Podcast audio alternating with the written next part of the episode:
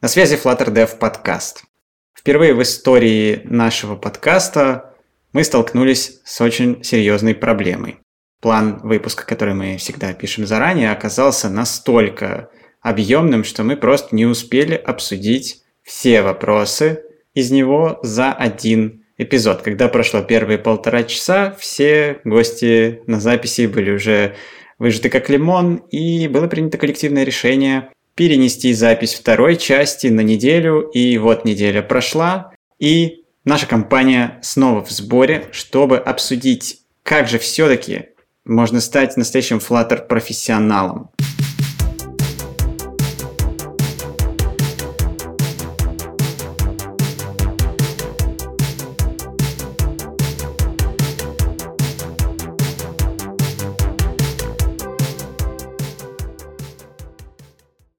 У нас еще есть немало интересных вопросов, и сегодня ответы на них будут искать. Марк Абраменко из Серф. Привет, Марк. Всем привет снова. Сергей Кольцов из Яндекс.Про. Приветики. Илья Вирник, тоже из Яндекс.Про. Привет, привет. Ну и наш специальный гость Евгений Елчев. Напомню, что Женя техлит в команде маркетов ВК, и он с нами не просто так. Это не, это не случайный гость, это автор одного из самых известных бесплатных видеокурсов по Flutter, э, Lazy Load, Dart and Flutter. Сегодня он главный эксперт по теме. Привет, Жень. Привет. Ну и, как всегда, ваш покорный слуга Евгений Сатуров из Surf. В прошлый раз мы с вами остановились на менторстве. Много обсуждали подходы к самообучению, книги, ютубы, чаты и так далее. Много чего интересного успели обсудить, но настала пора все-таки перейти к такому вопросу участия другого человека, участия вашего коллеги в вашем развитии. И хотелось бы начать вот с чего. А, наверняка у кого-то из вас был опыт, вдохновляющий опыт, успешный опыт, который вам что-то принес, опыт работы с ментором. А, ну или же вы сами были у кого-то ментором и своими глазами видели как человек под вашим началом растет и развивается. Если такой опыт у вас есть, я предлагаю поделиться им с вашими слушателями, потому что через это, может быть, кто-то из, из них найдет свой путь. Давайте я начну. Но я не знаю, с какой истории, какую историю мне рассказать. О том, как меня менторил Хабр или о том, как я менторил своего друга. Какая вам больше нравится? Так, какая закончилась хэппи-эндом? Ну, мне кажется, они обе закончились хэппи просто с другом там еще в процессе. Вот. Ну, тогда про хаба расскажу. Когда я учился программированию, ну, в принципе, это очень длительный процесс, но когда я только начинал учиться, у меня не было рядом э, какого-то старшего наставника, который бы мог мне все рассказать, да, но был Хабр, который я начал читать еще в далеком 2007 году, и даже тогда, когда ему был всего год, он был уже не торт, как говорили местные, но я прям много чего оттуда подчерпывал, и на самом деле это было очень круто. Причем даже не сами статьи, которые достаточно простые были на самом деле, а комментарии. И читая комментарии, я постоянно видел, как люди там э, говорили, надо во всем разбираться, надо вот здесь вот ты неправильно понял, здесь можно получше. Соответственно, не мне, а другим комментаторам или авторам статей. И вот именно вот эти вот комментарии меня очень многому научили. И потом, когда я уже пошел в продакшн-разработку, у меня не было каких-то особых проблем, чтобы меня нужно было менторить, потому что вот коллективный интернет был для меня очень хорошим ментором, очень много меня научил. Слушай, ну получается, ты доверил вопрос своего развития, ну, можно сказать, случайным людям. Ты ведь не знал, насколько они крутые эксперты. Как ты решал вопрос фильтрации информации? Понимал ли ты, кого надо слушать, а кого не надо? Ну, здесь, во-первых, э, было не столь важно, кого именно слушать, сколько важно было о том, что э, нужно вообще делать, да. То есть все они сходились во мнении, что там нужно стараться делать какие-то классные вещи, писать код, чтобы его там, не знаю, было легче читать, больше поддерживать. В принципе, тезисы у всех совпадали. Иногда они спорили за какие-то конкретные частности, но здесь я уже пробовал и то, и другое, и, соответственно, решал, какая вещь мне больше подходит. Само именно по себе критическое мышление к коду это развивало отлично. Ну и потом я еще прочел книгу «Совершенный код», которая просто откровением тогда для меня встала. Я такой думаю, блин, вот эти люди столько много спорят в интернете о том, как лучше, а тут уже все давно написано.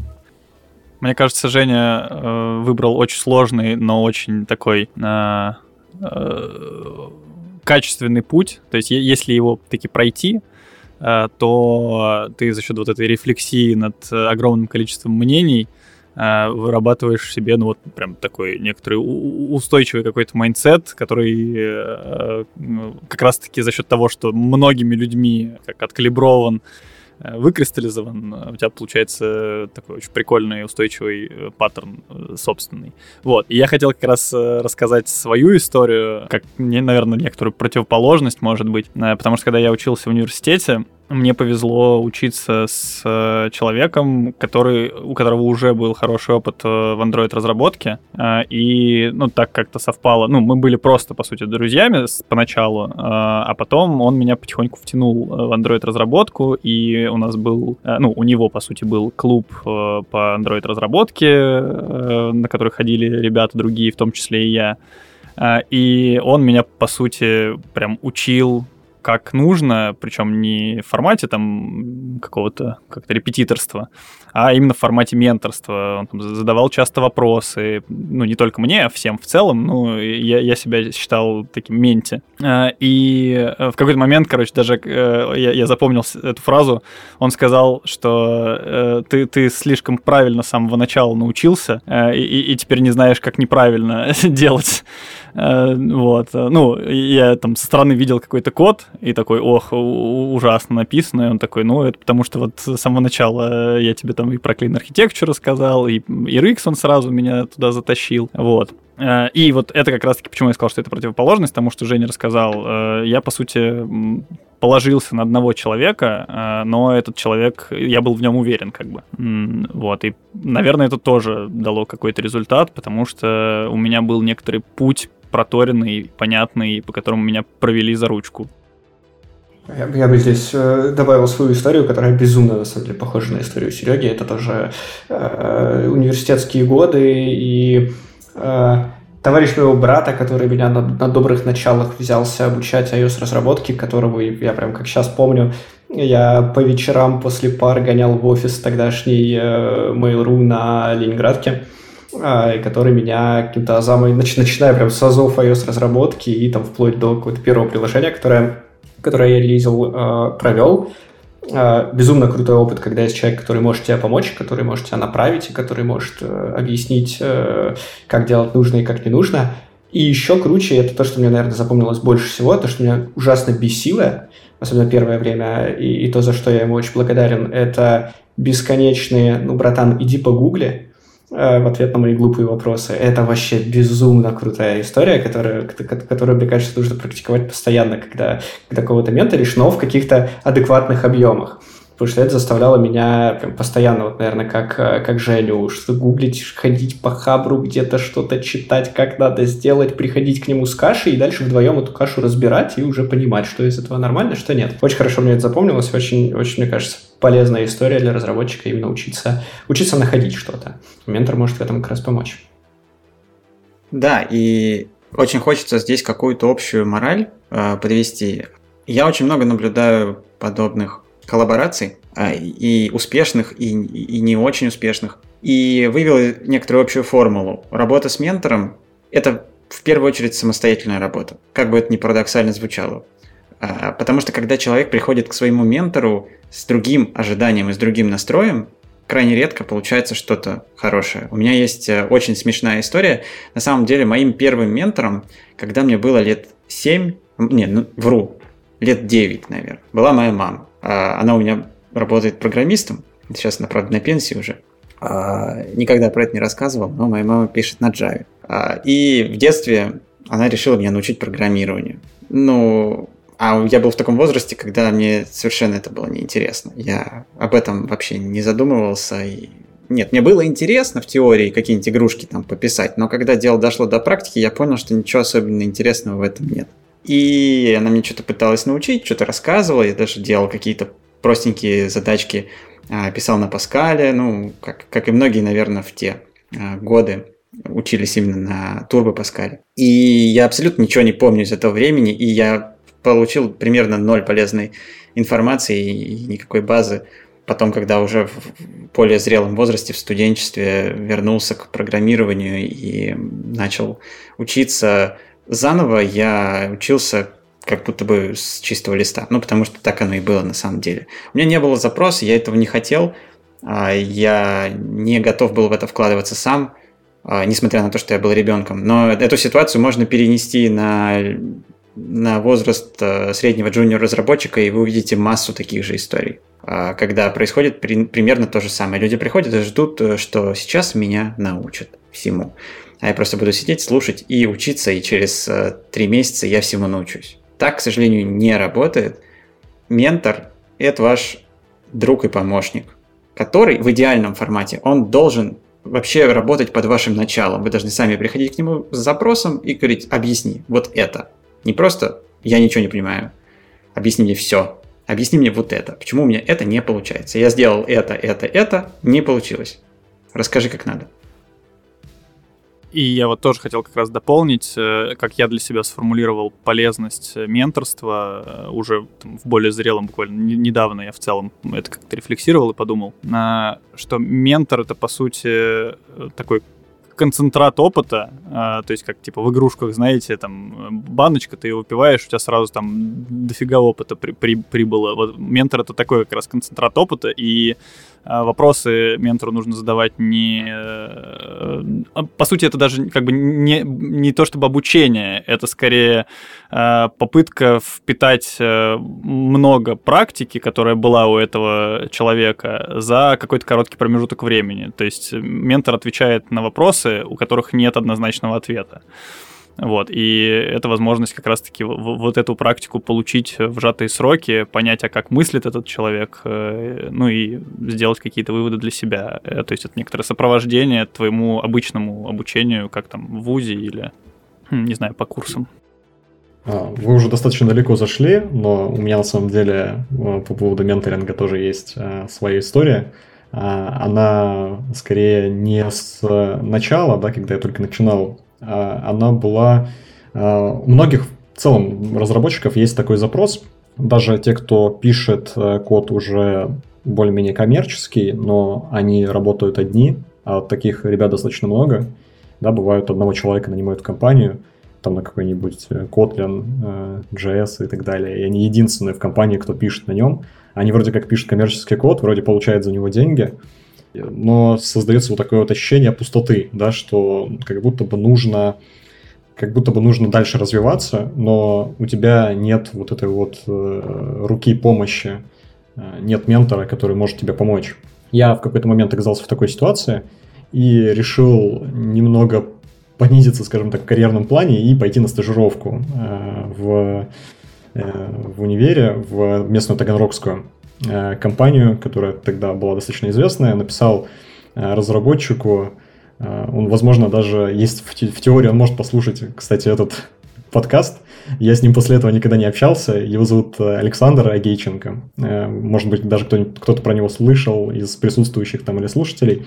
Он периодически, периодически тоже выступает на тему Android разработки. И, в общем, я кинул свой код своего небольшого подпроекта, и он настолько сильно его разнес, там было настолько много... Он сделал, в общем, большой pull request, э, где комментариями было написано, что конкретно не так в моем коде, э, переписал целую фичу, э, чтобы показать, как это работает. Это было на Kotlin, если я не ошибаюсь, как это все с RX работает, как они это делают в продакшене, как бы он сделал это, дал несколько советов.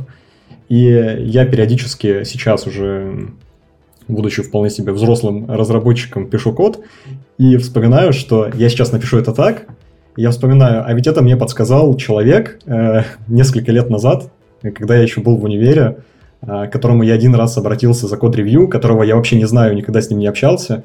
Весь наш контакт э, был э, основан на том, что я ему написал и скинул код, а он мне скинул ответ. И больше мы никогда после этого не контактировали. И у меня менторинг был вот такой – и после этого у меня тоже такая какая-то цель была. Вот мы, э, забегая, наверное, вперед, проводим стадиджемы, э, дел, делаем вот по, по флатуру от серфа. И периодически я к некоторым ребятам точно так же залетаю, но ну, тут уже без просьбы, э, и делаю код-ревью, там 3-4 человека стабильно это бывают, и мне очень нравится мысль о том, что, возможно, каким-то одним код-ревью объемным, э, с советами, рекомендациями и показом того, как вы делали до этого, а я делаю вот так, может быть, я кому-то каждый раз настолько же сильно помогаю. Сейчас нас слушают а, люди, которые скорее всего, ну, как минимум у половины из них, а, думаю, в голове возникает вопрос. Так, хорошо, понятно, ментор нужен, с ментором все ясно, но где этого ментора взять? Один из способов этого ментора найти – это заплатить э, кому-то денег а, и получить некоторые консультации. Несложно догадаться, что я говорю про формат коммерческих курсов, которые чаще всего и позиционируются именно как такое менторство за деньги, да еще и с образовательной составляющей. А, и, и здесь особенно интересно будет обсудить этот вопрос в э, таком противостоянии. У нас тут э, Женя представляет э, мир курсов бесплатных, человек, который на энтузиазме просто сделал огромный массив информации, выложил и ничего за это, в общем, не просит. И есть большое количество курсов, которые как раз-таки просят, причем просят довольно-таки немаленькие деньги обычно – и предлагают нечто, какой-то опыт, который э, якобы поможет тебе получить э, работу э, Flutter разработчика. Э, иногда даются даже некоторые завышенные обещания, что ты там до медла дорастешь, зарплата у тебя будет от 250 тысяч рублей и выше просто со старта. А, вот. Но мы такие кейсы давайте сегодня, наверное, не будем рассматривать, поговорим о курсах в принципе. Как вы к ним относитесь? Есть ли у вас некоторые предубеждения? У меня есть э, некоторая короткая, но, наверное, устойчивая, э, как мне кажется, позиция, ну, с моей точки зрения, что вот эти курсы за деньги, ну, по сути, тот, тот факт, что они за деньги, это просто такой волшебный пинок, который позволяет тебе, ну, тебе как тому, кто учится на этом курсе, чуть больше, добавляет чуть больше мотивации. Э, даже не то, чтобы, наверное, мотивации, потому что без как бы, внутренней мотивации и денежная мотивация не поможет. А, а скорее э, возможность не соскользнуть, если вдруг э, ты очень на каком-то моменте устал. А, потому что приходить на такой курс столько с мотивацией, я вот сейчас заплачу денег, и это меня будет мотивировать, это не, не, неправильно. А, но если ты приходишь с мотивацией внутренней и платишь еще деньги э, в расчете, что если вдруг я как бы подустану, то меня будет мотивировать, что я уже заплатил, ну, наверное, окей, допустимо. Но какой-то прям э, корреляции там того, что платный курс, он лучше или там как-то иначе сделал, сделан, чем другие курсы, скорее, наверное, нет. Причем я раскрою маленький секрет. Это пинок, который чаще всего промахивается мимо цели. Удивительно, насколько большое количество людей, заплатив э, достаточно существенные для них деньги, э, не доходят до конца. Э, говорю сознанием дела. Да, я тут хочу просто дополнить. Кажется, у Отуса недавно выходила статья на VC.ru про, про то, какой средний процент доходимости вообще на курсах. И там был процент в районе 5 или 7, то есть только 5 или 7 процентов людей, которые покупают курс, а, заканчивают его. То есть мотивация, мотивация достаточно сомнительная получается.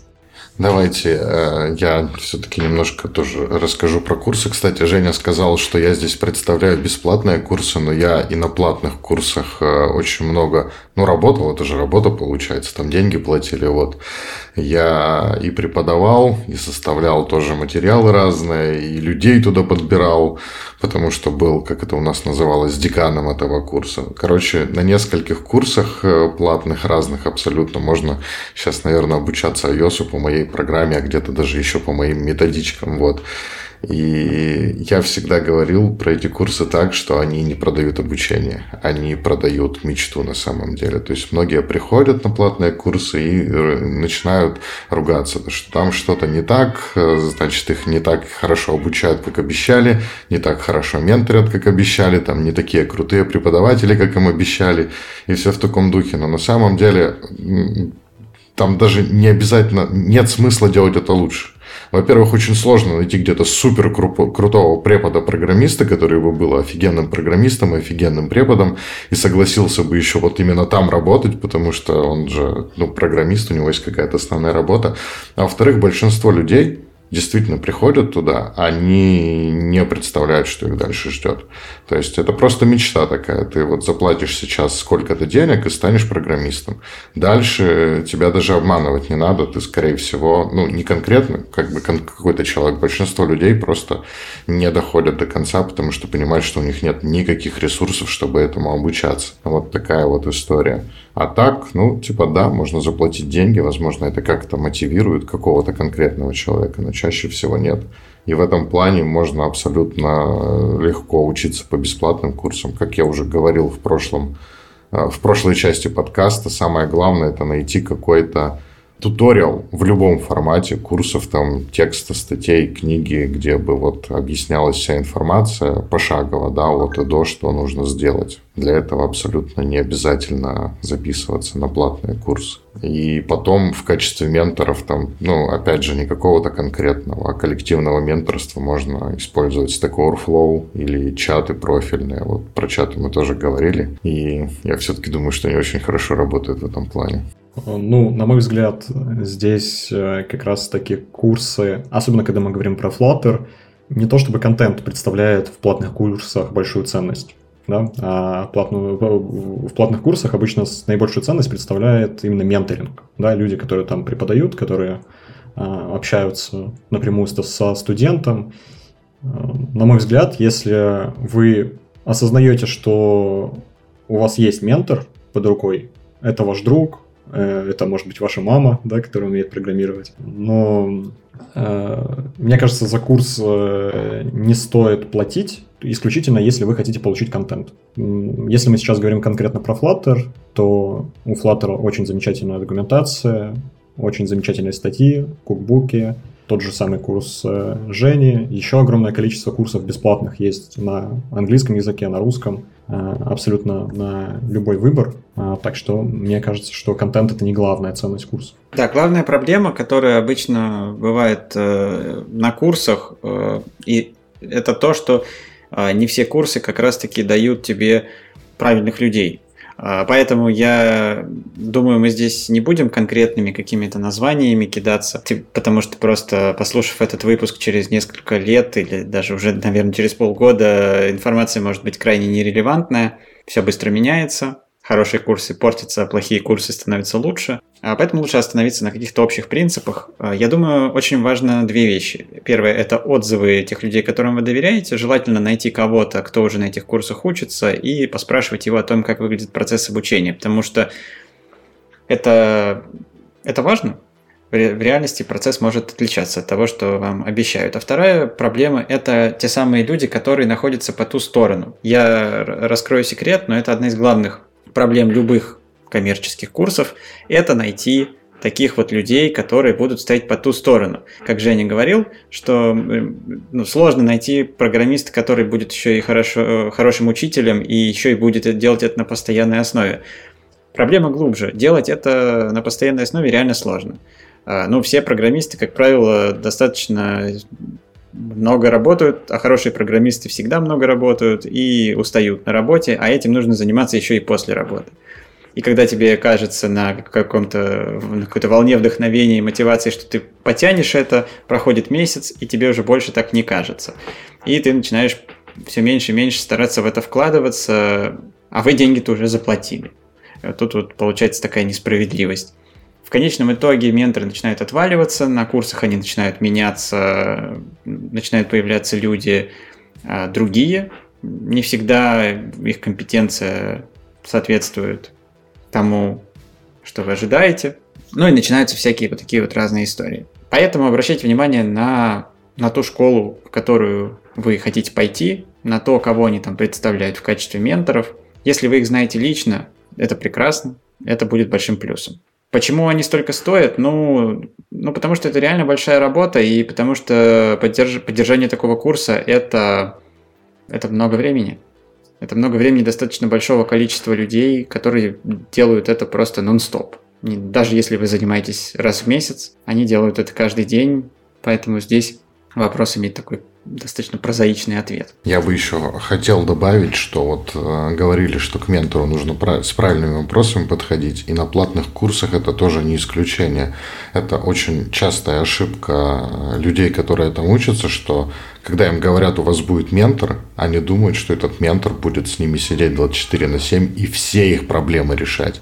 Вы бы видели, сколько людей приходят со скриншотами ошибок, с вопросами, которые разбирались в материале уже и так далее. И, конечно, ментор не рассчитан и не может всем помогать с такими вопросами. Поэтому здесь лучше самому все это прорабатывать, рассматривать, смотреть, что это не рассказывали, и вот уже какие-то концептуальные вопросы собирать и приходить с ними к ментору. Ну и, кстати, возможно, вот более такой, не, не сказать, что правильный, но один из э, э, вариантов, который можно рассмотреть, это платное менторство. Мы опустили как-то эту часть, что платное менторство без э, участия в курсе, э, потому что ну, есть площадки, на которых можно за деньги найти себе человека, который будет э, индивидуально э, менторить тебя. Э, и получается ты контент поглощаешь бесплатно из каких-то источников, которых масса, а вот такие конкретные точные вопросы э, какого-то абстрактного характера обсуждаешь уже с ментором, и он тебе может посоветовать как раз-таки материалы, которые, э, по которым лучше, допустим, и направить даже как-то куда лучше двигаться конкретно в твоей ситуации. Э, по деньгам это, наверное, может выйти там столько же, сколько курс, но на курсе вас там неизвестно сколько людей, э, а тут э, тебе индивидуальный подход. А давайте поговорим о менторстве, на котором еще и самому заработать иногда получается. Я говорю о стажировках.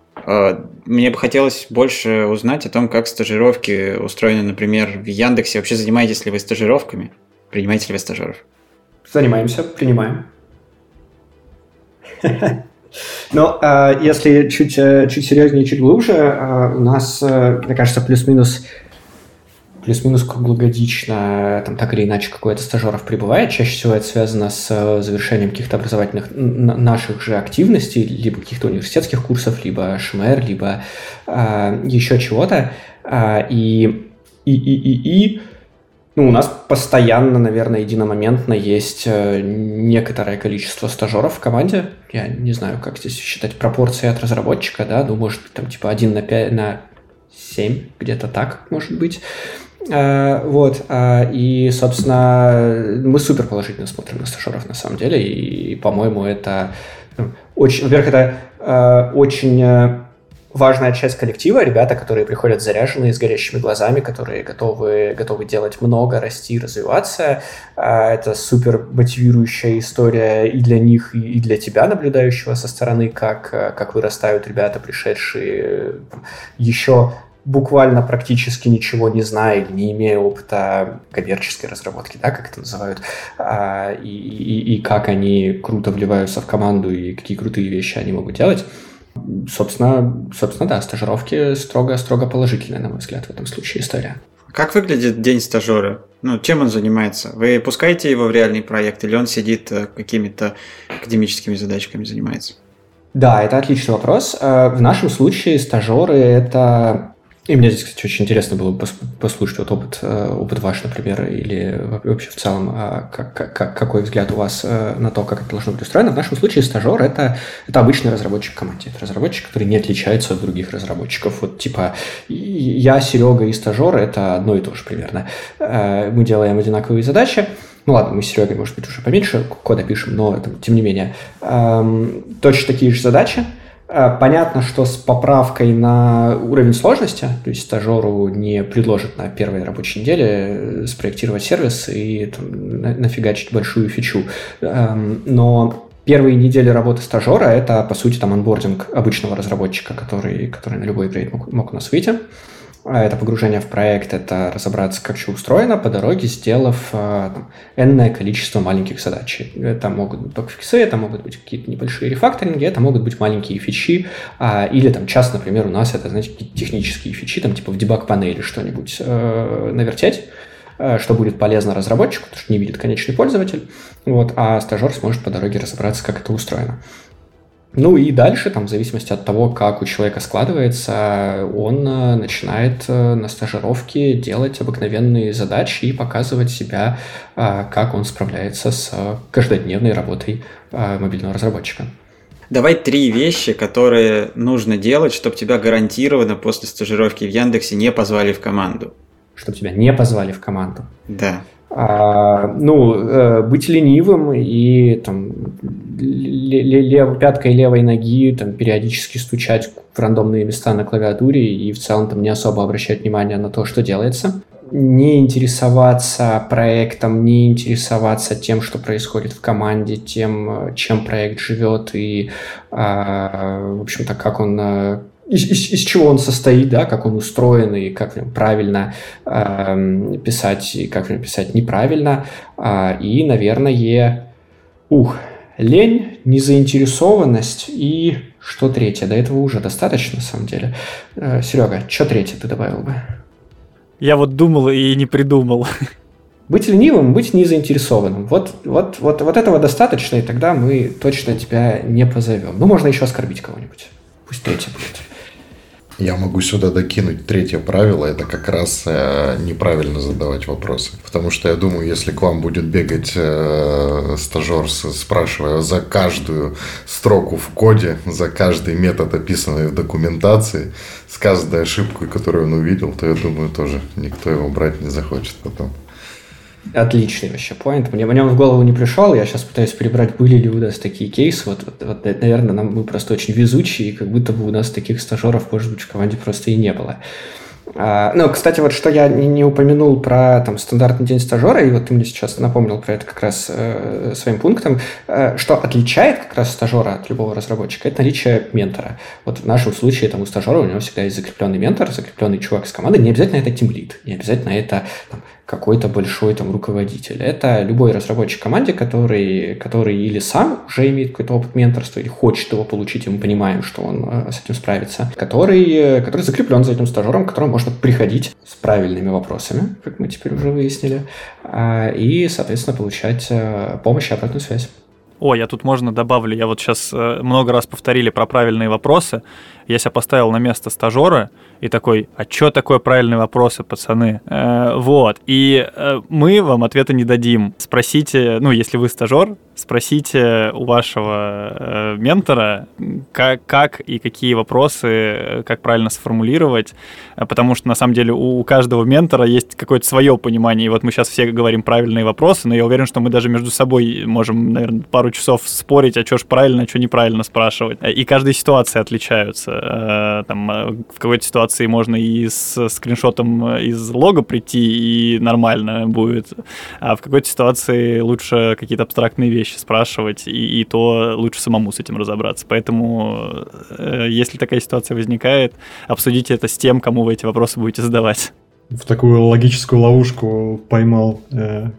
Как узнать, что вы задаете неправильные вопросы? Задайте вопрос ментору, да, и узнаете, правильно это вопрос был или нет, когда, когда вылетите со стажировки.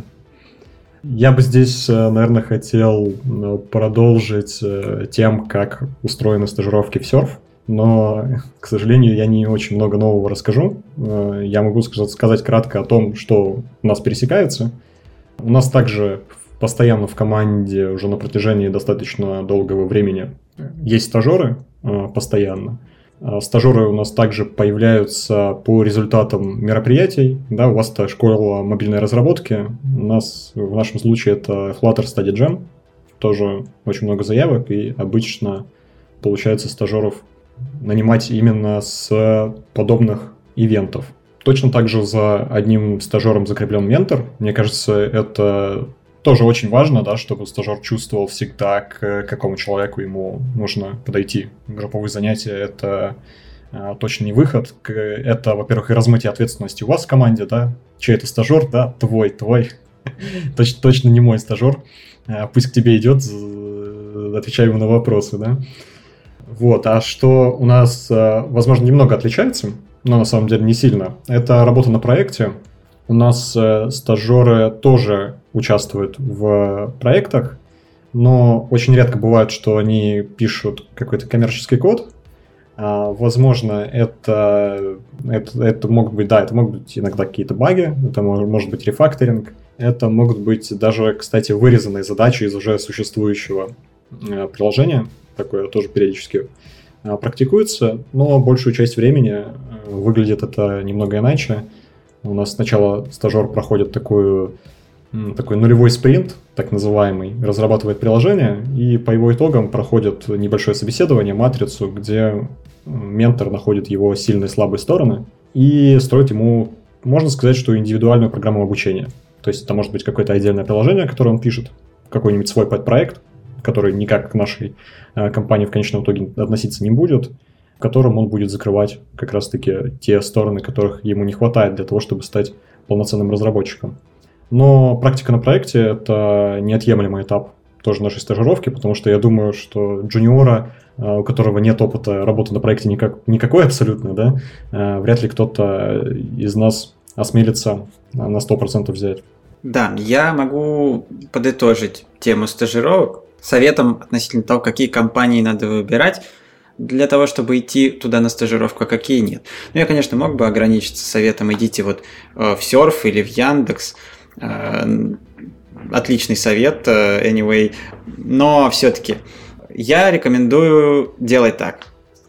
Постарайтесь понять, кто кто по ту сторону. Да, мы уже второй раз один и тот же совет даем. Это было справедливо и про курсы, это справедливо и про стажировки. Только здесь нужно смотреть не только на то, кто там будет обучать, менторить, это вы вряд ли узнаете заранее, если честно. А здесь надо смотреть на команду в целом. Если в этой компании большая команда, Скорее всего, значит, что кто-нибудь там да найдется, кто вас сможет чему-то научить. Если это ком- компания, в которой э, по вашей технологии работают три коллеги, и они открыли стажировку.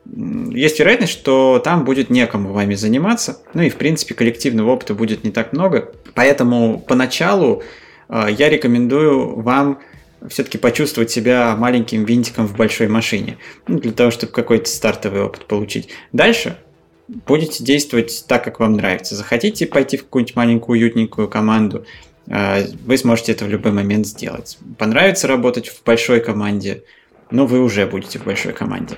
Для старта, по-моему, это идеальный вариант. Давайте перейдем к такому нестандартному а, способу обучения. А, высшее образование, вузы а, и подобные заведения. Кстати, когда мы обсуждали платные курсы, и все эти претензии, что вот, мол, там плохо учат чему-то. Я подумал, как интересно, почему э, тема платного высшего образования не вызывает абсолютно ту же реакцию. Я вот, например, помню, как я приходил Э, на пары, и нам там старичок-преподаватель включал э, на проекторе РЕН-ТВ, э, и мы просто 40 минут смотрели какую-нибудь передачу про захват инопланетянами очередного города на планете Земля. Я учился бесплатно. Возможно, с этим связано то, что у меня нет претензий. В университете дают диплом, который котируется чуть лучше, чем сертификат с курсов и отсрочку от армии. Да, если появятся курсы со срочкой от армии, мне кажется, это будет просто уникальное конкурентное преимущество, и коммерческий успех ждет э, просто колоссальный. А, да, но а, не все учатся бесплатно, да, со мной на потоке большинство все-таки учились э, за деньги. Но, во-первых, они учились за деньги, скорее всего, не свои, а своих родителей, это очень важно. А, а на курсы идут люди в более осознанном возрасте, как правило, причем чаще всего за свои. Но не всегда, конечно. Ну ладно, мы не об этом все-таки. А, когда я в последний раз заходил в двери вуза, это было, господи, очень много лет назад. Ладно, я не настолько старый, но все-таки. Я учился в магистратуре с 2014 по 2016 год, и я оказался первым а, человеком, который попал на такое спецнаправление, как мобильная разработка. Я учился в Воронеже, в главном таком государственном вузе Воронеже, в ГУ, и это был первый год, когда была такая экспериментальная группа в магистратуре, и мы там кодили на iOS, у нас там была аудитория с маками, э, на андроиде, я там впервые начал заниматься андроидом, и, короче, так получилось, что я в, там, то ли в этом, то ли в следующем году пошел работать мобильным разработчиком. Э, короче, прям супер по специальности. Но это были буквально первые шаги нашего высшего образования в сторону мобильной разработки как таковой, и наверняка с тех пор все достаточно сильно изменилось и продвинулось. Может быть, даже где-то Flutter изучают уже. Может быть, слышали, где можно научиться Flutter за государственные деньги? Серега, залетай. Да, с вузами у нас э, отдельная история э, в Яндексе.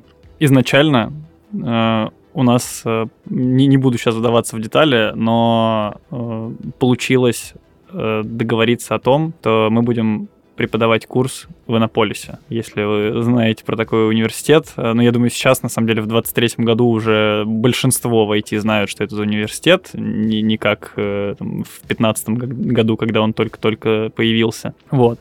И университет такой передовой, он там пытается, э, и у него получается идти в ногу там, с практическими какими-то требованиями индустрии, э, и вот появилась такая идея э, преподавать там Flutter, вуз заинтересовался, и мы начали его читать прям полноценно, приезжая в вуз, проводя лекции, проводя домашки. И вот как раз э, возвращаясь к твоей истории, Жень, про то, что у тебя в итоге получилось пойти по специальности по мобильной разработке, э, у нас э, с этого курса у нас было там несколько потоков, и с этих потоков у нас приходили ребята к нам на стажировку в команду, там, по-моему, не сразу после курса, но там через какое-то время, может и сразу, если честно, не очень помню, но это прям было несколько людей 100%. И Э, про то, что это был такой первый, э, ну, блин, не то чтобы комом, но очень экспериментальный. Э, мы с каждым семестром, получается, улучшали то, как курс проводится, понимали какие-то там уязвимые места у этого курса, дорабатывали,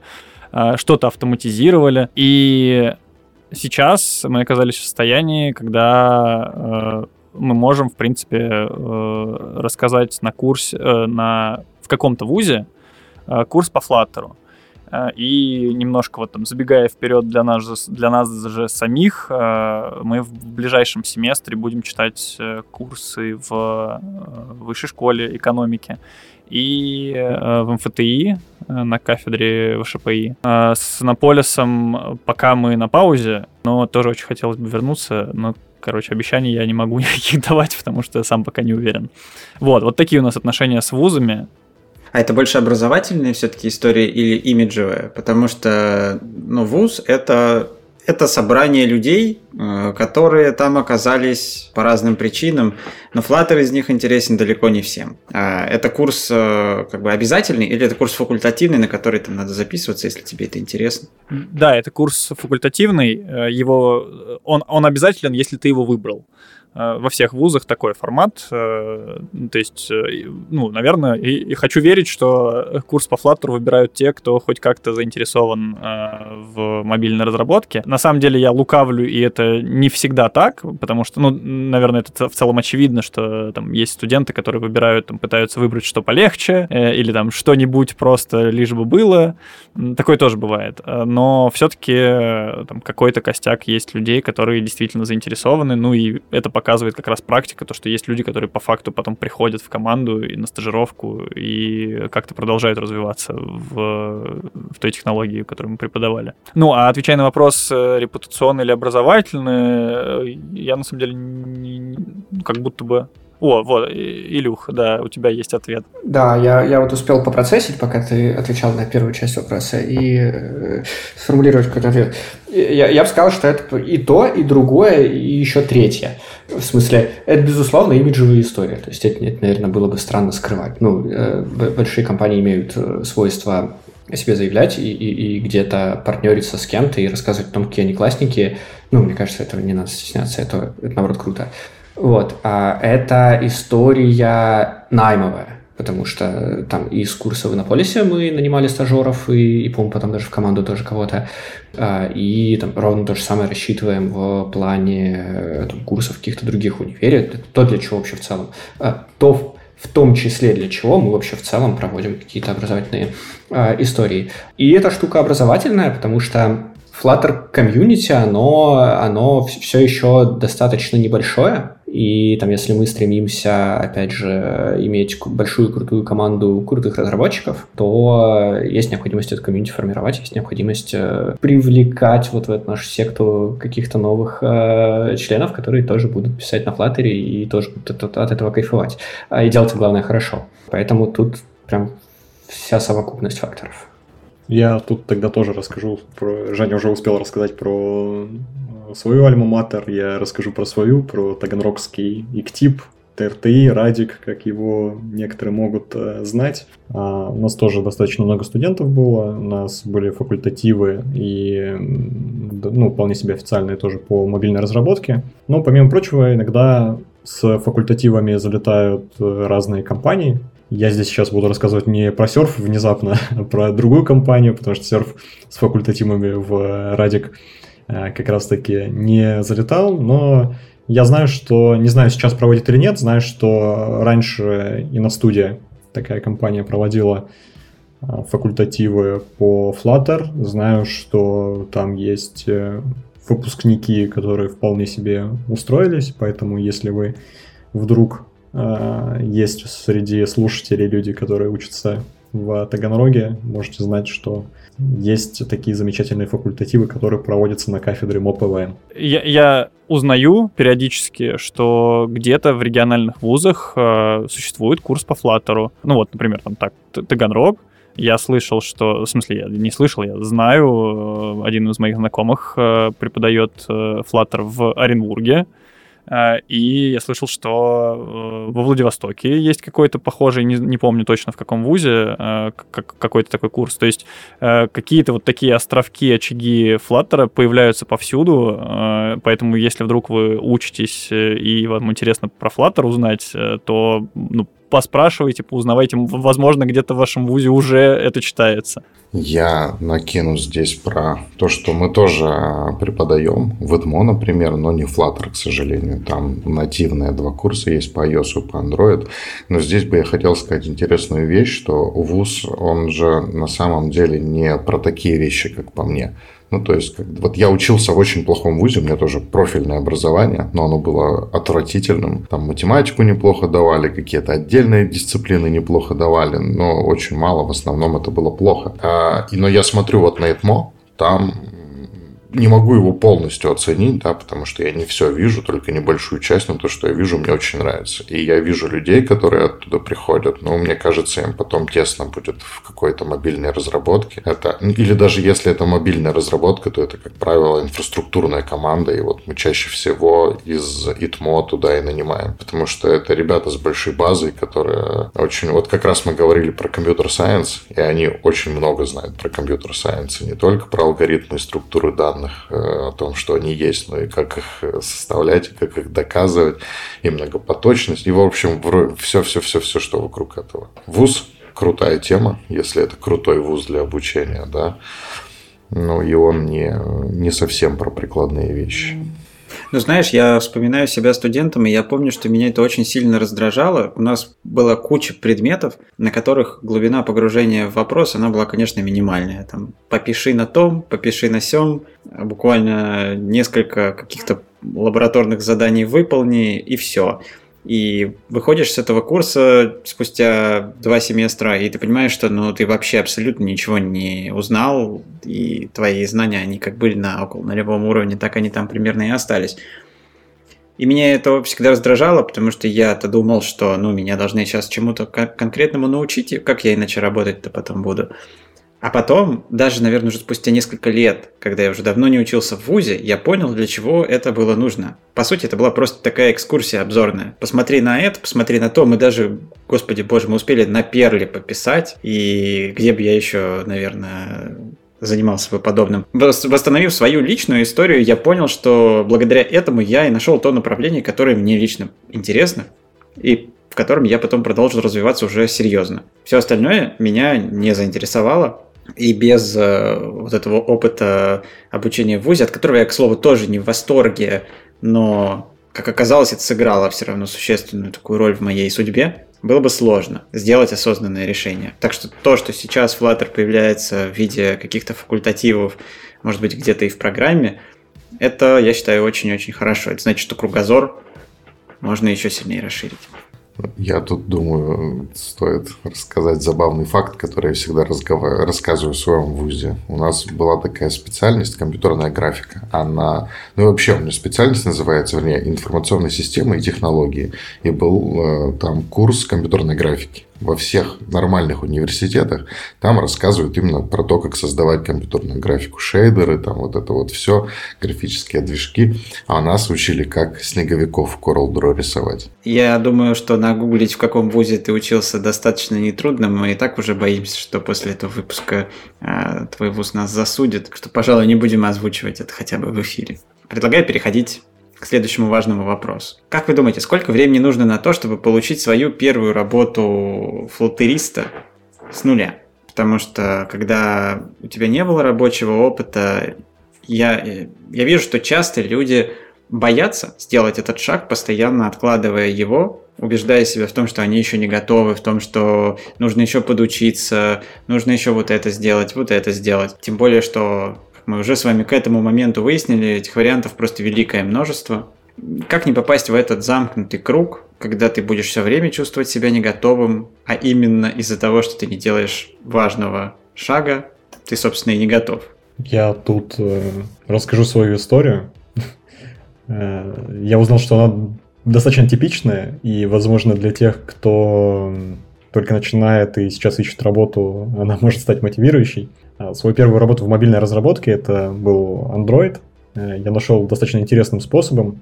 Э, мне написал мой старый э, заказчик, с которым я когда-то работал. А работал я дизайнером на фрилансе.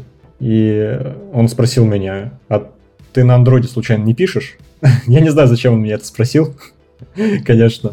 Но я ответил, да, да, конечно, пишу, но и правда, я Android действительно знал немного, и таким образом я получил свою первую работу.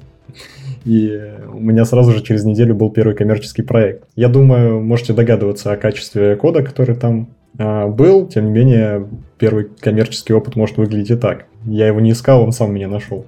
Но как раз-таки для этого, э, то, о чем мы говорили, какой-то момент вы можете, конечно, так сделать, но в какой-то момент вы неизбежно почувствуете, что вам не хватает, э, не хватает работы с ментором, вам не хватает взгляда со стороны. Это достаточно такой хардкорный вариант. А я бы сказал, что, вот говоря как раз о взгляде со стороны, я прям слишком часто, мне кажется, наблюдал кейсы знакомых или, или слушал о подобных историях там потом ребятах, от ребят, э, с которыми по работе пересекался. Короче, страх собеседований. Вот это прям враг. Э, враг человека, который, который хочет найти первую работу. Собеседование – это самый такой... Это, это, это сложно и страшно, безусловно, но это при этом самый простой способ получить, э, получить взгляд и получить оценку со стороны. И там непройденное собеседование, на самом деле, это не, э, ну, так, не, не крест в карьере, который вот э, кто-то повесил, и, и, и все, больше ничего не получится. Более того, прям в эту компанию сможете прийти, скорее всего, еще через несколько месяцев прособеседоваться еще раз, а, и вполне вероятно, что что с какой-то попытки это завершится успешно. Опять же, у нас прям в команде есть ребята, которые к нам собесились, мне кажется, раза по больше, чем три, я уверен, а, и которые там в итоге работают с нами и делают это супер успешно. Поэтому собесы проходить – это прям неминуемо важная история. Но тут есть один очень такой техническая, да, техническая проблема, что на начальном уровне ты можешь просто не дойти до собеседования, и э, тебя отрежут на этапе э, рекрутера. Я не знаю, на самом деле для себя я вижу единственный способ эту проблему решить. Э, в смысле, как бы не проблема того, что тебя не пропускают, это я вообще не знаю, как решать, на самом деле, может быть, кто-то сейчас посоветует что-то. Э, а вот как решить то, что ты не можешь сейчас наш подкаст перейдет на тему накручивания опыта в резюме, да? Вот, я как раз-таки не хотел этого предлагать, э, а я как раз-таки хотел сказать, что, типа, если ты не можешь э, пройти э, рекрутер, рекрутера, но тебе хочется попробовать какое-то собеседование пройти и почувствовать вот именно вот этот, как адреналин, и когда тебя проверяют, как на экзамене, то, возможно, менторство, вот прям найти точечно ментора, написать написать ему, сказать, «Э, помоги, пожалуйста, сделай мне э, типа собес. А, вот, и это позволит как раз-таки почувствовать, а каково это, и, возможно, этот ментор как раз-таки, ну, невозможно, а точно, этот ментор подскажет, даст какой-то фидбэк, а где есть э, какие-то уязвимые части, которые ты еще недостаточно хорошо знаешь, и надо подтянуть. И, во-первых, хочу сказать, что я, когда на первом курсе учился, у нас ходили слухи, что у HR в Таганроге есть свой черный список который они все смотрят. И если ты провалишься на одном собеседовании, то тебя больше никогда не возьмут, а потом этот черный список, он, ну, естественно, как во всех городских страшилках, да, он расходится на все города, а потом э, работает на уровне страны, и провалив одно собеседование, вы потом больше никогда в жизни никуда не устроитесь, потому что про вас все уже все знают. Да, вот такой вот киберпанк у нас был в, в универе. А вариант, как не... Что делать, чтобы тебя не отсекли на уровне HR, наверное, наверное, искать те компании, в котором нет скрининга, в которых нет скрининга, да. Э, то есть в котором сразу технический, технический собес будет проходить. А у меня есть, у меня есть другой совет. И совет на реальном опыте. Не на моем, правда, одного из наших ребят, кстати. Э, нужно заходить через личное знакомство. А если ты с кем-то знаком из команды, помимо общения через HR, иногда это открывает двери, которые в противном случае для тебя вряд ли бы открылись. Э, это можно сделать э, на каких-то комьюнити-ивентах. Собственно, для этого, я считаю, они и предназначены. А завести знакомство, рассказать о себе, заявить о своем желании развиваться – я так собеседовал, собеседовал людей, которые еще в школе учатся. Бывали и такие случаи. Ну, не для того, чтобы, конечно, их в это время нанять. Мне просто стало интересно, потому что стал интересен конкретный человек. И этот человек, кстати, сейчас в команде работает. Спустя, ну, прошло уже несколько лет с тех пор. Он в седьмом классе учится. Да. Как ты вот так меня подставил. Поэтому я рекомендую попробовать именно этот путь. Тем более, что если вы хотите в какую-то более-менее известную команду устроиться, то найти контакты, познакомиться с людьми обычно несложно, потому что они часто выступают где-то на конференциях, метапах, или можно просто в крайнем случае написать ему, попросить созвониться, может быть, он согласится на это если у него будет время. Короче, тот, кто ищет, всегда найдет. Я бы э, здесь накинул с того, что мы э, начали с того, как понять, что ты готов. И мне кажется, ни один человек не в состоянии вообще определить, насколько он готов. Потому что ты не поработав и не пособеседовавшись, а еще лучше не пособеседовав, ты понятия не имеешь вообще, насколько ты сейчас уже подходишь или не подходишь. Поэтому здесь нужно пробовать, и попробовав, только ты поймешь, насколько. И, и пробовать не один раз. То есть не так, что ты сходил на один, один собес, там тебе сразу сказали, что ты хорош, но там, почти дотянул, или наоборот тебя там э, полностью, не знаю, сказали, что ты вообще ни по каким пунктам не подходишь. То есть нужно несколько собесов пройти. А вторая тема, которую мы в процессе уже развили, это о том, как попасть на эти собесы и так далее. И мне кажется, что сейчас немножко время легких э, входов в IT немножко заканчивается, потому что очень много джунов, курсы, не курсы, все хотят попасть сюда и становится сложнее попасть на собеседование, и здесь вот правильно нужно уже э, повышать свои шансы, искать каких-то знакомых ребят, может быть, выкладывать что-то в open source. Еще лучше присоединиться к какому-нибудь open source в команде, э, в которую ты хочешь устроиться на работу. То есть тут многих крупных компаний, что у Яндекса, что вот у ВКонтакте, у Серфа тоже, я знаю, есть open source проекты. И можно, даже не устраиваясь на работу, не проходя собеседование, залететь, собственно говоря, в эти публичные репы, поделать какие-нибудь ишью. Если нет ишью, спросить, что там можно поделать. И получить и фидбэк, и ревью, и показать себя. Да, это когда я обычно с кем-то на эту тему разговариваю, говорят, что это очень тяжелый путь, что вот что ты такое советуешь новичкам, но как бы да, это не просто, но это реально очень эффективно. И если вот по этому сложному пути пройти, это практически гарантированное трудоустройство.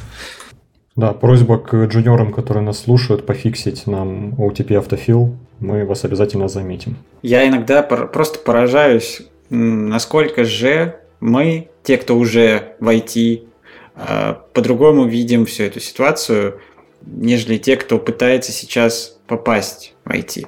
И всегда так хочется вот, вот, вот что-то такое посоветовать, а, что-то для нас супер очевидное и совершенно неочевидное для них. И тут я полностью присоединяюсь к советам Жени. А, я считаю, что путь через open source, путь через комьюнити – это наиболее эффективный маршрут – я вот смотрю за всей тусовкой, которая там резюме подделывает, э, что-то еще там пытается такое.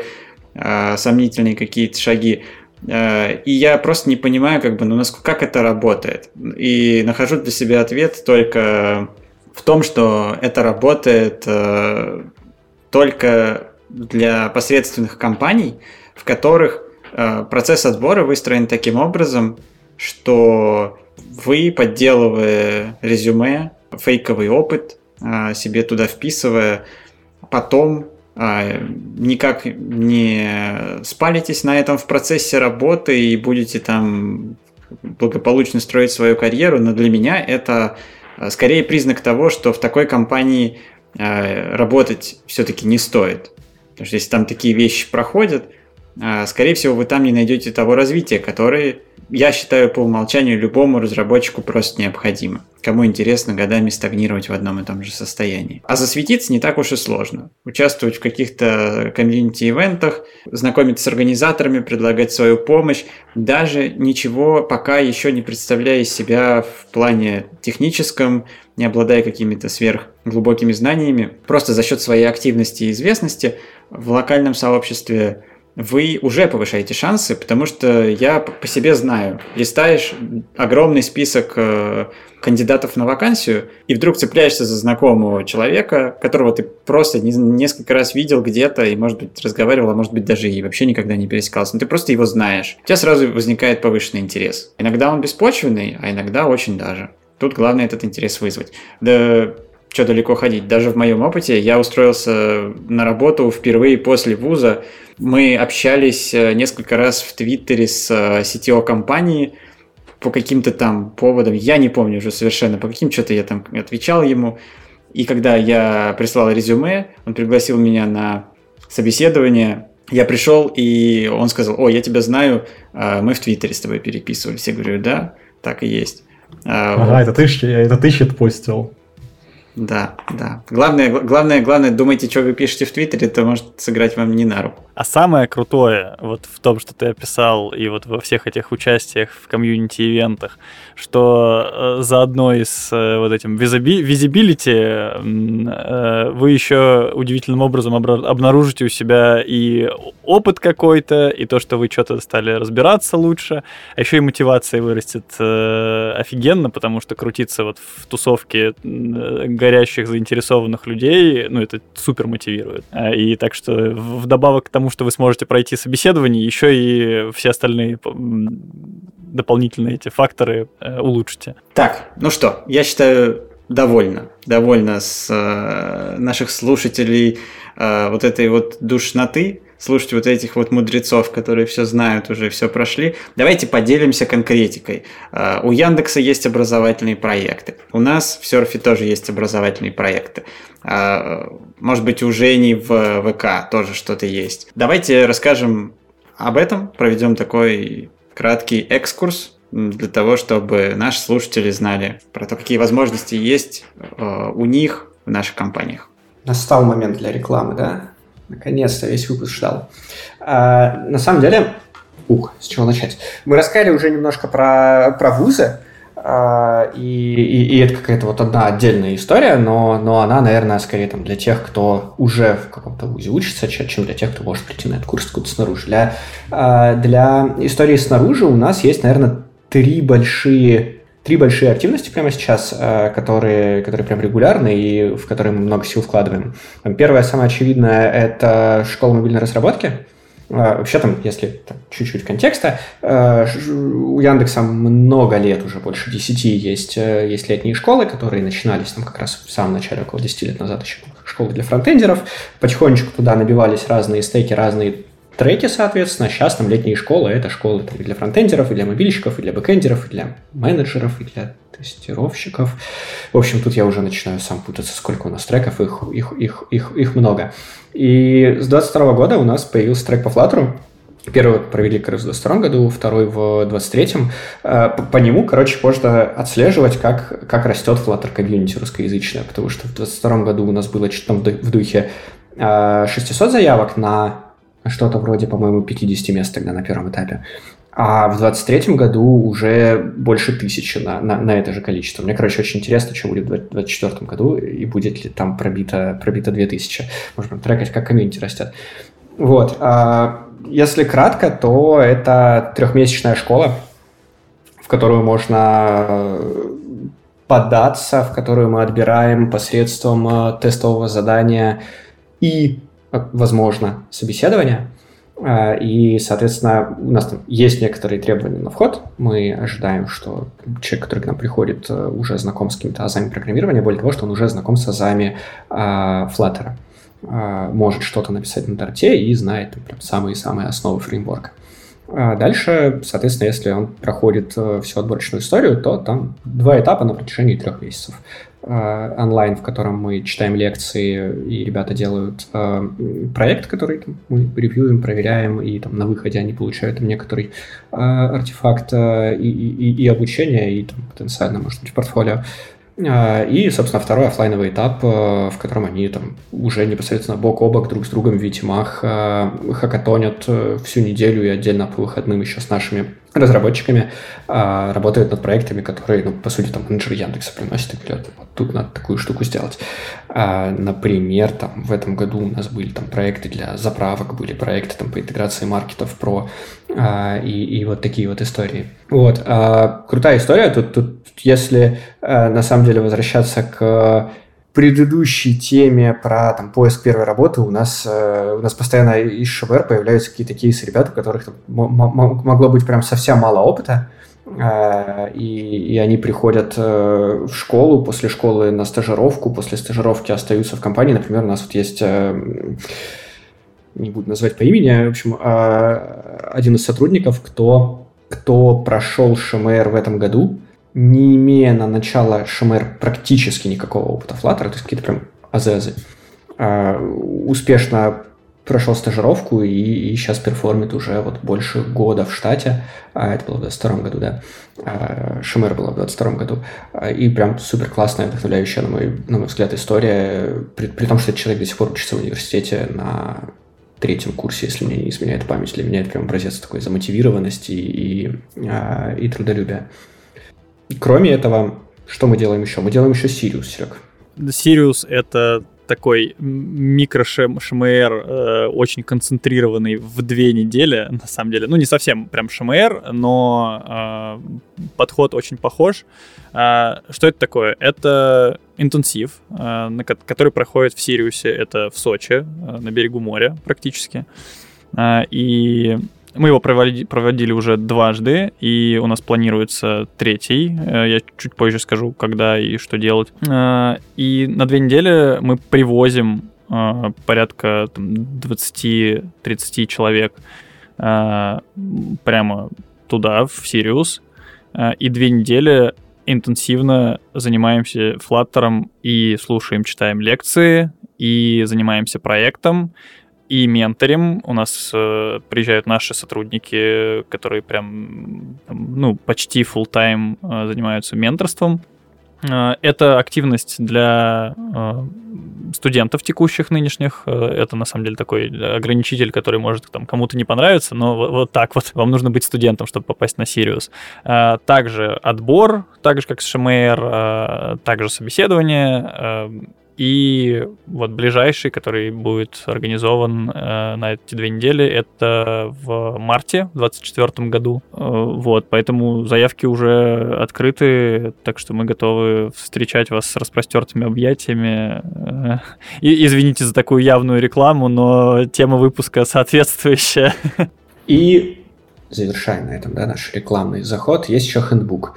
Это вообще забавная история, которую, которую мы стартовали в конце прошлого года. А, мы приложим, наверное, в описании ссылочку. А, в общем, у нас, у нас появилась, появилась идея сделать какой-то ультимативный такой курс по, по Flutter Dart. А, видео залезать, во-первых, уже ниша занята. Вот тут Женя Елчев сидит, э, смотрит в сторону, но, но слушает меня абсолютно точно и думает, куда полезли. Вот. А, а во-вторых, а, а во-вторых, э, мы, мы подумали, что нам может просто сил не хватить там во, во всю команду сделать качественный продакшн и вот это вот все. И, а, и, и, и, и, и мы объединили усилия с Академией Яндекса, ну, это отдельная часть компании, которые как раз образовательными активностями разными занимаются, там, никак не связанными зачастую с Flutter, чаще всего не связанными с ним. Вот так у нас родился хендбук. По сути, по сути прикладной учебник разработчика, который, который хочет научиться в Flutter, научиться в Dart, изучить особенности э, языка, изучить тонкости, я бы сказал, языка и фреймворка, потому что, опять же, на входе мы ждем, что человек знаком с Dart, и чуть-чуть знаком с Flutter, э, поэтому у нас там есть некоторая краш-глава на входе с э, некоторыми особенностями, но все еще относящимися к каким-то базовым знаниям. И дальше набор глав уже более таких тематических про работу с, допустим, персистенсом, про работу с Firebase, скажем, про тестирование и как правильно писать юнит-тесты, раз, интеграционные тесты, различные автотесты, про дебагинг, про clean architecture и э, паттерны проектирования. В общем, вот такие вот разные истории. Далеко не все из того, что я сейчас перечислил, уже написано. На самом деле это оказалось огромным трудом, который, который мы на входе понимали, что это будет сложно написать учебник по Flutter. Вот, еще и охватывая такой широкий э, спектр тем. Вот, но по факту он оказался прям просто громадным. Э, мы первую часть зарелизили этим летом, я уже не вспомню, когда точно, в июле, августе, мне кажется, где-то тогда. Вот, в... Страшно сроки коммитятся. Скоро надеемся зарелизить э, вторую часть, а всего их там 8. Вот, поэтому я думаю, что с какой-то периодичностью, там, раз в несколько месяцев мы будем публиковать все новые и там поддерживать, еще актуализировать старые. Но там глобально, там общая цель – это бесплатный ультимативный учебник, э, который, который является некоторым дополнением к документации Flutter, э, с там, встроенными в него квизами, задачами, на которых можно там, собственные знания проверить, а, как, как, какой-то долей доверия, потому что ну, мы верим, что наши разработчики, которые это все писали, классные ребята и, и там не, не написали фигни. А, вот. Ну и на русском языке, понятное дело. Кстати, если у вас по, по, по итогам всего, что вот я рассказал, возникнет интерес, вы почитаете, у вас возникнет какой-то фидбэк, то там всегда можно его зарепортить. Мы, мы супер благодарны, когда нам э, заносит какой-то фидбэк, особенно корректирующий. Я думаю, на этом рекламную интеграцию Яндекса мы можем заканчивать. И продолжим рекламную интеграцию Surf. Вот теперь я расскажу про наше мероприятие. Uh, у нас, во-первых, думаю, многие Э, из слушателей знают, что мы проводим Study Jam, по крайней мере, судя по его популярности, такой достаточно весомой. Я думаю, что знают многие. Э, мы его проводим с, 2000, с начала 2022 года. Уже 4 штуки провели. Такое мероприятие, которое мы проводим раз в полгода. Оно состоит из небольшого метапа, где мы, где наши разработчики рассказывают э, что-то интересное из мира Dart, Flutter, может быть, просто из мира разработки для начинающих разработчиков. А потом мы даем задания. Часто говорят, что задания очень сложные, особенно для одного-двух дней, но тем не менее мы их даем. Подробно расписываем, что вы там должны сделать, даем вам менторов, и вы начинаете работать усиленно. То есть такой формат хакатона, мы даем кейс, обычно он без дизайна, то есть на там, в общем, макеты в материал стиле. А, описаны. Ожидаем всяческого креатива от ребят. Каждый такой study jam это какая-то отдельная тема. В первый мы делали бэкэнд на Firebase. Ну, бэкэнд, да, условно говоря, у нас был Firebase в качестве бэкэнда. А потом мы делали свой бэкэнд на Dart, и он у нас э, выступал, там ребята делали чат. На мой взгляд, достаточно крутая, э, крутая идея, может быть, когда-то с ней, к ней вернемся. Вот, и многие отмечают, что это достаточно хардкорно и жалуются, как это начинающие разработчики не сделают такое приложение за один день. А, на что я обычно отвечаю, а те, кто занимает первые места, мы обычно на стажировку не берем. Обычно это оказывается действительно какие-то э, медлы, э, которые зачем-то в будний день решают потратить два дня на то, чтобы занять первое место на стадиджеме. Но мы в любом случае разные призы даем, поэтому приходите. Это всегда очень веселое, клевое мероприятие. Да, Study Jam пройдет 19 э, февраля. Уже очень скоро. Какого года, скажи? Ну, конечно же, 2020, конечно же, этого года. Я уверен, что монтаж под, подкаста займет какое-то время, может быть, весьма существенное. А, так что, да, но обязательно нужно регистрироваться заранее. Регистрация уже открыта. Можете легко найти ссылку на регистрацию а, и в описании этого подкаста, и в нашем телеграм-канале Surf Flutter Team.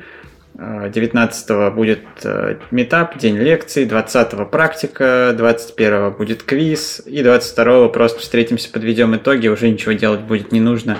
А, выберем лучших, пригласим на стажировку, а, и не только на стажировку, а то Марк так сказал, что первые места не берем. Первые места иногда мы берем просто сразу в команду и поехали. Ну, на стажировку уже не берем. Тут не поспоришь. А, да, также у нас есть а, курсы от Surf, коммерческие сегодня обсуждали. У нас опыт курсов достаточно весомый. Еще с 2020 э, года мы этим занимаемся. В 23-м, в этом году спалил, да, спалил, сколько долго, как, как долго мы делаем монтаж. В этом 23-м году, в котором мы записываемся, мы сделали вторую итерацию курса. Э, текущая, про первую я, наверное, рассказывать не буду, а вот текущая как раз-таки строится действительно в занятой при занятой нише видеоформата мы решили сделать ее в текстовом формате. Полностью у нас очень много теории, э, с ссылками, с практическими примерами, с лайфхаками, рекомендациями от э, разработчиков, э, со схемами и мемами, как говорится. Своей ценностью мы считаем главной это работа как раз-таки студентов с менторами, Поэтому я не уверен, насколько это реклама, потому что конкретно сейчас на поток записаться не получится, но, может быть, когда-нибудь э, кто-нибудь когда-нибудь послушает. Не в этом году. Женя и Марк мне напомнили, что я э, забыл сказать э, конкретные даты Сириуса, хотя его анонсировал. В общем, даты с 18 по 19 марта, это когда он пройдет. А вот заявку подать надо успеть до 4 февраля. Поэтому, если вдруг вы слушаете подкаст близко к этому времени, постарайтесь успевать. Только что ты возложил на меня очень серьезную ответственность успеть смонтировать выпуск до 4 февраля. Но я постараюсь. А, Жень, если что-то в ВК? А, да, как раз под конец, раз уж у нас минутка рекламы, я скажу, что у ВК и ВКонтакте, это, кстати, разные вещи, до сих пор не все знают ВКонтакте соцсеть, а ВК это вот весь этот огромный холдинг, очень много образовательных программ. У нас есть и стажировки, они проводятся регулярно, абсолютно в разные команды, и в университетах мы ведем, и в Сириусе мы что-то ведем. И я, к сожалению, не скажу никаких конкретных дат, потому что я их просто не знаю. Это надо следить за, команд... за компанией, за командой, которая больше нравится. Вот. И эту информацию, ну, как сказать, не пропустить. Но, к сожалению, все это не по Flutter. Не могу сказать точно, возможно, где-то у нас есть и какие-то э, программы по Flutter, но я таких не слышал. Предлагаю закончить этот выпуск размышлениями о том, от чего же нам не хватает. А, может быть, у вас есть идеи по поводу того, каких образовательных продуктов вы ни разу не встречали, но вам бы хотелось, чтобы они были. Чего сейчас не хватает индустрии, сообществу. Может быть, мы кому-нибудь сейчас идейку подкинем, и он ее подхватит, реализует и будет рассказывать потом когда-нибудь, что вот он подкаст послушал, а теперь такая крутая штука у нас есть. Мы, кажется, говорили много о том, что Flutter предоставляет достаточно много вводных материалов, и вводных материалов по нашей технологии достаточно много на рынке уже сейчас, бесплатно, платно, вообще в любых вариациях. Но, кажется, по сравнению с э, нашими коллегами, например, из iOS и Android, да, если посмотреть на обилие курсов э, по Android и iOS, э, Flutter как будто бы не предлагает программы профессионального развития для старших разработчиков, для медлов, может быть, даже для сеньоров. Как вы вообще считаете, имеют ли место такие курсы для сеньоров? Интересно послушать мнение участников подкаста точно имеет. Мы на самом деле э, задумывались у себя, ну, пока что прям супер преждевременная, наверное, история, но мы там задумывались о том, чтобы э, у себя внутри делать некоторый, э, не, некоторую обучающую историю для наших собственных разработчиков, потому что у тебя всегда как бы в команде есть некоторый дисбаланс знаний, когда есть ребята супер хардкорные, которые копнули какую-то тему, да, не знаю, сети или там сложного дебагинга, профилирования, э, тестирования, опять же, чего-то подобного. И, и, и дальше у тебя возникает задача пошерить эти знания между, между всеми теми людьми в команде, э, у, кого, у кого они пока что не, не на настолько высоком э, уровне. Мы задумывались о том, чтобы делать такой некоторый внутренний учебник для нашего собственного разработчика, пока это там, на каких-то супер э, начальных шагах, но но если фантазировать, то, то вот какая-то условная история не школьная, но университетская, мне кажется, это прям очень круто и очень классно могло бы лечь э,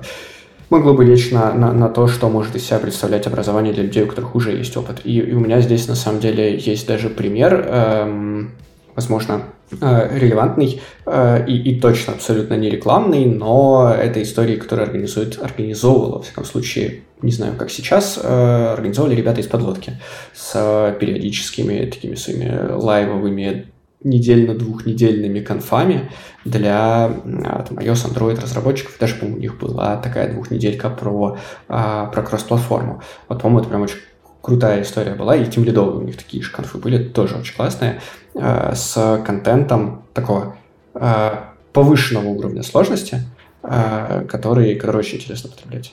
Да, я дополню, что у подлодки даже тех лиды, по-моему, были там абсолютно недавно, где-то в декабре э, этого года. Опять ссылаюсь на этот год.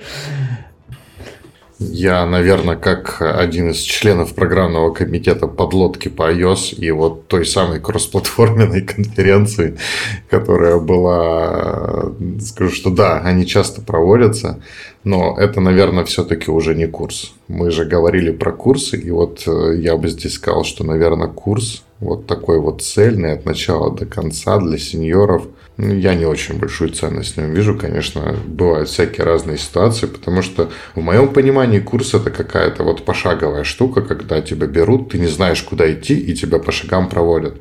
Но когда человек мидл, тем более сеньор, у него уже представление о разработке есть. Тем более, если он мобильный разработчик, да, Android или iOS, в принципе, там майнсеты, какие-то основные паттерны, они повторяются и во Flutter, и тут скорее нужен не цельный пошаговый курс, а какая-то просто вот информация, которую он бы мог быстро подчерпнуть. Да? То есть он, например, знает, что есть навигация в мобильных приложениях, но какая именно навигация во Flutter? Вот как ну, best practice, так скажем, да, чтобы сразу взять и использовать. Ну, там, он знает, что есть жизненный цикл, ну, а вот опять же, какой жизненный цикл во Flutter, каких вещей, где на что смотреть и так далее. То есть, это не обязательно курс, это может быть какая-то конференция, или это было бы круто, если бы была бы какая-то база знаний, модерируемая, потому что не модерируемые, они всегда превращаются в помойку, туда начинают закидывать вообще все. А если бы была какая-то модерируемая база знаний, там, неважно, у какой-то компании, или, может быть, комьюнити бы кто-то ее э, за ней следил, и вот э, разработчики с опытом приходили бы туда и находили ответы о том, как сделать хорошо то, что они уже знают, как делать хорошо у себя. Я тут отчасти с тобой соглас... соглашусь, что большой курс смысла немного имеет. А вот какие-то маленькие интенсивы, почему бы и нет. Ну, есть такие темы, в которых даже сеньор может не иметь никакого опыта и при этом очень сложно в них вкатиться. Ну, не знаю, например, какой-нибудь видеостриминг, там, работа с медиа, а, когда ты совершенно никогда не касался этого вопроса, тебе твое сеньорство, твоей основной технологии, ну, не очень помогает. Если у тебя вдруг возникает необходимость в эту тему погрузиться, то курс может стать выходом из э, ситуации, если бы были какие-то хорошо зарекомендовавшие себя такие курсы по конкретным вопросам, я бы их с радостью кому-нибудь из своих разработчиков бы покупал, когда им нужно быстро повысить свою квалификацию, получить какую-то базу э, в каком-то вопросе, который раньше они никак не касались. Почему бы и нет? Тут все, все в конце концов упирается в эффективность. Если это позволяет тебе быстро получить базу, экономическая целесообразность может сделать такую штуку популярной. Я думаю, э, это лучшее время для того, чтобы напомнить о нашем опросе, который я закинул э, в прошлом подкасте. Э, и в этом опросе есть пункт про то, что вы считаете, что чего не хватает вот среди таких образовательных инициатив. Поэтому проходите, Там не только этот вопрос, но этот в том числе. И можно будет поделиться, а мы поделимся результатами и будем знать еще лучше на основе мнения комьюнити, чего не хватает.